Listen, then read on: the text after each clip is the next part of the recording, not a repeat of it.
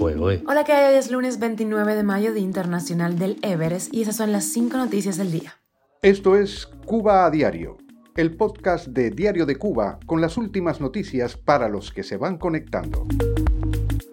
El Minin detiene a los presuntos autores del tiroteo en Centro Habana. Te contamos aquí los detalles. El observatorio a las tensas ha elevado a 30 los homicidios en Cuba en lo que va de año. La Habana será gobernada por una defectóloga. El régimen cambia fichas en sus elecciones provinciales. Una llamada telefónica y otro paseo por La Habana. Así Borrell se va de Cuba y deja el cuartico igualito. No cambió nada. Y en Turquía, Erdogan vence en segunda vuelta y va a gobernar el país otros cinco años. Esto es Cuba a Diario, el podcast noticioso de Diario de Cuba. El Minin detuvo el sábado a los presuntos autores del tiroteo que ocurrió en Centro Habana el pasado jueves, en donde dos personas resultaron heridas, una de ellas de gravedad. Los detenidos fueron identificados como Lázaro Reinier Valiente Mejías, 34 años, y Jordani Poyu Pozo, 26 años. Al parecer, estaban escondidos en una casa del barrio Los Callejones del reparto eléctrico en Arroyo Naranjo. La inseguridad, antigua bandera de orgullo del gobierno cubano, es cada vez más bien un talón de Aquiles en el país. Cuba a diario. Y el Observatorio de Género de la revista feminista Las Tensas confirmó el feminicidio número 30 reportado en Cuba en lo que va de este año. El segundo caso de muerte por violencia machista reportado por la plataforma independiente este fin de semana fue el de una joven de 22 años en Bayamo se llamaba Daniela Talía Tase, fue agredida por su expareja en las inmediaciones de la escuela en donde ella trabajaba delante de alumnos y otros trabajadores del centro. Recientemente la plataforma Yo si te creo en Cuba pudo verificar también el feminicidio de una mujer de 60 años llamada Tomás en Luyanó, en La Habana. El Tribunal Supremo Popular de Cuba emitió 18 condenas por violencia machista durante el año 2022. Algunas fueron privación perpetua de libertad. Sin embargo, esto es insuficiente.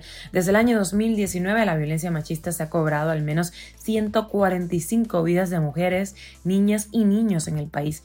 Las organizaciones se han cansado de pedir leyes integrales de protección, de prevención. La parte punitiva no va a resolver este fenómeno social. Tampoco hay un registro oficial de los casos. Son las organizaciones independientes y los medios independientes quienes llevan a cabo este conteo. El gobierno cubano desarrolló el domingo las falsas elecciones de los gobiernos provinciales de todo el país y en algunas provincias mm, se vieron nuevas caras, eh, nuevos cuadros ocuparon los principales puestos de poder. Tal y como ocurre con el resto de los cargos de la dirección del país, los cubanos no eligen de manera directa a los gobernadores ni a los vicegobernadores de sus provincias. Esos son elegidos por los delegados de las asambleas municipales del Poder Popular a propuesta del presidente de la República por el periodo de cinco años. Cada provincia ha ido informando durante la jornada sobre los resultados del proceso. Ahora, la gobernadora de la capital, de La Habana, será Janet Hernández Pérez, quien sustituye a Reinaldo García Zapata. El cargo de vicegobernador lo ocupará Jesús eh, Otamendis Campos. Según la biografía publicada en el mismo muro, Hernández Pérez se desempeñaba como vicegobernadora provincial desde el año 2020. Es licenciada en educación, especialista en defectología y doctora en ciencias de la educación. Antes ejerció como asesora de la ministra de Educación. Ella es miembro del Comité Central del Partido Comunista y diputada a la Asamblea Nacional del Poder Popular. Cuba a diario. Y el alto representante de la Unión Europea para Asuntos Exteriores, Josep Borrell, terminó su visita a Cuba recorriendo La Habana Vieja y hablando por teléfono con el canciller del régimen, Bruno Rodríguez, quien canceló su encuentro personal por una gripe, según dijo.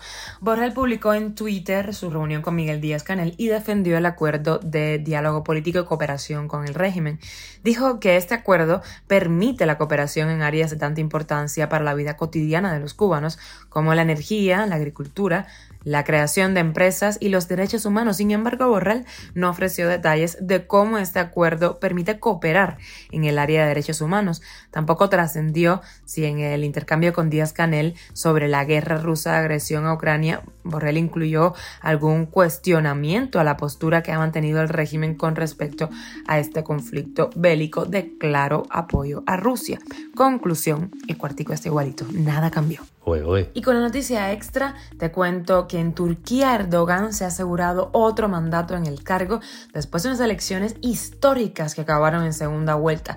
El líder turco luchó contra un duro desafío del candidato de la oposición, el demócrata, el socialdemócrata Kemal Daroglu. Con más del 99% de los votos escrutados, los datos preliminares muestran un resultado del 52% para Erdogan y un 47% aproximado para su rival socialdemócrata. Esta última victoria le da cinco años más a Erdogan en el poder, que lleva más de 20 siendo presidente de Turquía. Los aliados de la OTAN, incluidos Estados Unidos, Alemania, Reino Unido y Francia, se apresuraron a felicitarlo por su última victoria, uniéndose así al presidente ruso Vladimir Putin, con quien el líder turco siguió manteniendo vínculos incluso después de la guerra contra Ucrania. Esto es Cuba a Diario, el podcast noticioso de Diario de Cuba, dirigido por Wendy Lascano y producido por Raiza Fernández. Muchísimas gracias por informarte aquí con nosotros en Cuba Diario. Recuerda que estamos contigo de lunes a viernes en Spotify, Apple Podcast y Google Podcast, Telegram y también síguenos en redes sociales. Yo soy Wendy Lascano y te mando un beso enorme.